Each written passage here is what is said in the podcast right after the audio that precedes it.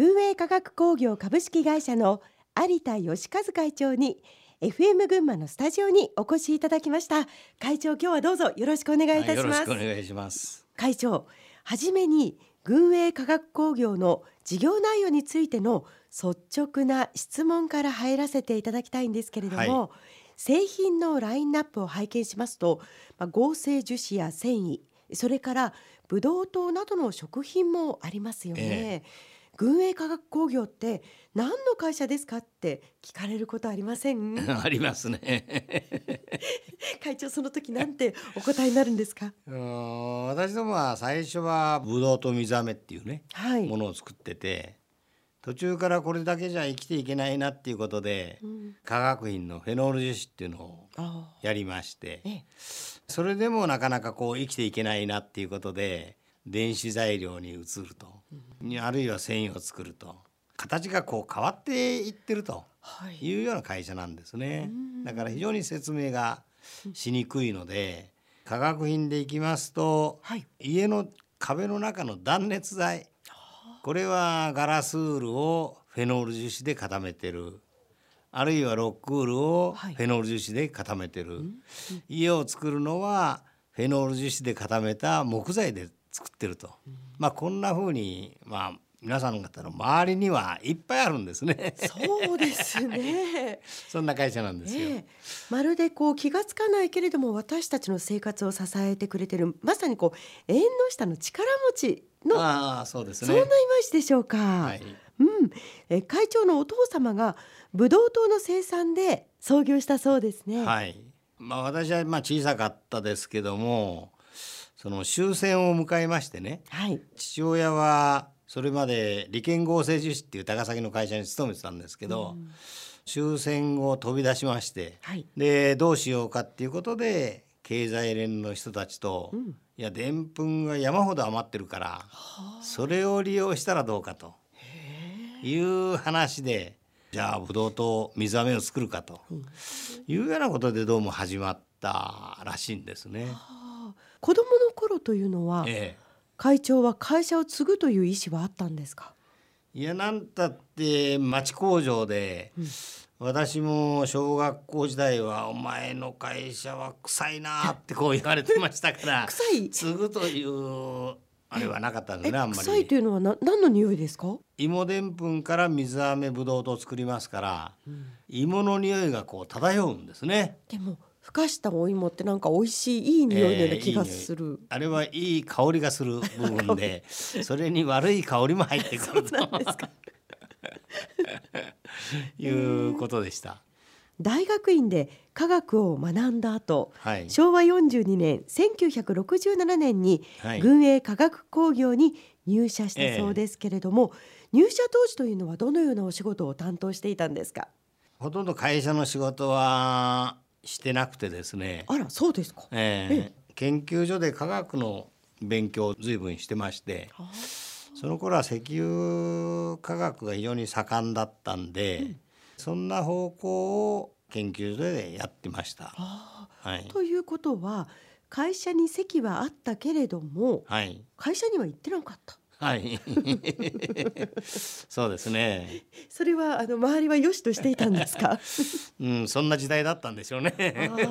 なんといい研究にこう没頭できるような、えーはい、ご自分のやりたいことを、はい、あそうですか。でその後実際にこう会社の仕事に携わるようになっていったのはどういったことがきっかけでした？30歳ぐらいの頃に、はい、マーケットリサーチをやってくれという話を受けまして、はい。ええ、このあとユーザーさんたちは何を望んでるんだと。いうようなことをですね、はい、ずっと半年ぐらいお客さん周りをしました。はい、でその結果まあ、皆さんが考えてることは大体同じ方向であると。いうようなことが分かりました。うん当時どんな方向に向かっていました？日本は。もうすでにその頃からですね。ですから昭和48年くらいでしょうか。環境ですね、はい、生活環境を良くしていかなきゃいかんのだと。いう意向は随分あったんですね、はい、ただしなかなかそこまでいけないというような状況にあったもんですから、うんそれを取りまとめて問題意識としては、はい、こういうところに問題があるよと。でもそれはなかなか当時では難しかったですね。はい、そうした中昭和51年に滋賀県に工場を新設しましたけれどもこの時に建設部長を務められたそうですね。はい、簡単に工場なんてできるんだろうと思っていきましたら、はい、着工するのに2年も滋賀県と話し合いをするという話が起きましてその琵琶湖を汚しちゃいけないということからまあ水を使う企業は困るという部分があるわけですね。で化学会社っていうのは水使いますからそういうこともあって滋賀県は抵抗してきたというふうに思いますけど。で私はまあいろんな水処理の問題だとか、はい、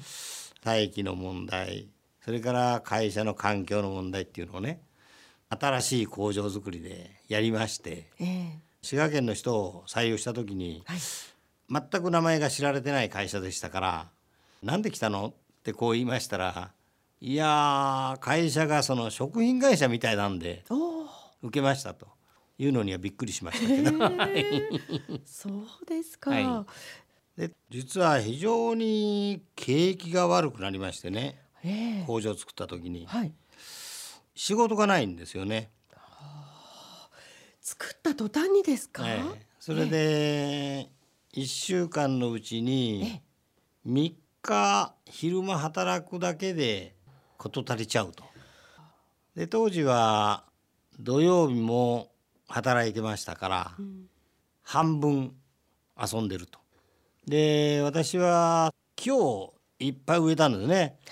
工場の周りに、えー、まあ森の中の工場にしようと思って。ですからその雑草もいっぱい生えるわけですよ。それで半分しか仕事してないんで、うんええ、あとの半分は全員に作業着配りまして、はい、草むしり1日3日間やって週に。やってましたら大きな工業団地だったもんですから他の企業の工場長との飲み会で、はい、有田さんは本当に人をうまく使うねと。何ですかって言ったら「いや土曜日もみんなが出てきて草むしりしてると、うん、あれどういうことなんですか? 」いうもんですから、はい、もう仕事がないんで草むしりしてんですよ。うん、で草むしりすれば綺麗になってくるから、はい、社員に愛社精神が出てくるというようなことでね、まあ、草むしりに疲れたらバレーボールやるとか、まあそんな風にこのやりました。でもそれがかえって本当にあの、はい、社員の方々の、うん。コミュニケーションの場になっていたり、愛社精神に本当におっしゃるようにつながったかもしれませんね。はい、まあ今みたいに忙しい時代じゃなかったから。いろんな工夫をなさって、はい、今があるんですね。そうですね。あの会長の入社から10年余りの間に軍営化学工業は東証2部上場一部上場を行いどんどん大きくなりました。でそんな会社経営をしているお父様の姿というのを会長はどのようにご覧になってました？うん当時はですね、えー、なんでこんなに焦るんだろうなと いうふうに思いましたけど、えー、今振り返ってみますと、はい、やはりお金が必要だと。当時私は技術系でまあ建設関係やってましたから、はい、お金の必要性はあるんですけど、うん。お金というものが会社にとっては非常に重要だと、いうことに父親は、はい、あずっと悩んできたんじゃないかなと思うんですね。えー、でその最もいい方法が上場をすることだと。 public company になるけども、はい、会社を維持するっていうことは上場することで、うん、上場することは public company になることだと、えー、いうことにいち早く気が付いてたような気がしますね。はい、多分ね、うん、お金に苦労を相当したんじゃないかと思うんですね。その設立からずっともう一文なしで起業してるような状態だったからね。お金を常に銀行から借りていかなきゃいかんと、金利の問題だとかね、はい、お金を借りるという問題。そこに非常に悩みがあったんじゃないかなというふうに思いますね。はい、でも今会長がそう思いますねっておっしゃるということはお父様はそういったことを一切口にしなかったんですか、あしなかったですね。そうですか。じゃあお一人でこうね勝ち取り随分ご苦労されたのかもしれないです。そうですね、えー、言わなかったですね父親はね。はい、そしてその後世代交代し有田会長が45歳の時に社長に就任しました。はい。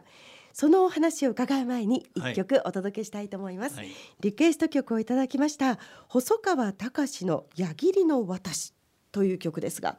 えー、何でも English 演歌で歌うとか。そうです。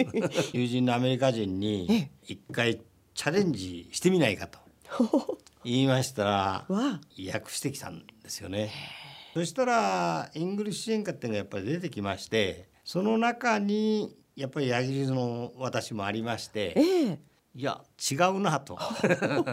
いうことで、はい、私は実はそれを二つを掛け合わせて。えー、オリジナルですね。はい、